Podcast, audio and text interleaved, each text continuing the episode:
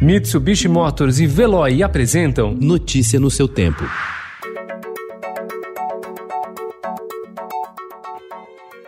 Olá, seja bem-vindo. Hoje é segunda-feira, 3 de agosto de 2020. Eu sou Gustavo Toledo, ao meu lado, Alessandra Romano. E estes são os principais destaques do jornal Estado de São Paulo. Padrão de vida brasileiro pode ter queda recorde na pandemia. PIB per capita deve recuar 6,7%, com o indicador caindo de R$ 34.500 em 2019 para R$ 32.200 em 2020. Bolsonaro dá aval a Guedes para discutir nova CPMF. Crise reforça debate sobre taxar fortunas. Lava Jato perde celeridade na Justiça Eleitoral.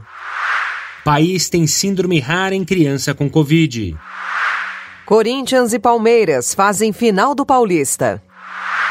Fórmula 1 Hamilton vence GP com um pneu furado. Sem plateia e com frio na barriga. Aplausos imaginários, bacias e fitas métricas deram tom do retorno da USESP à Sala São Paulo.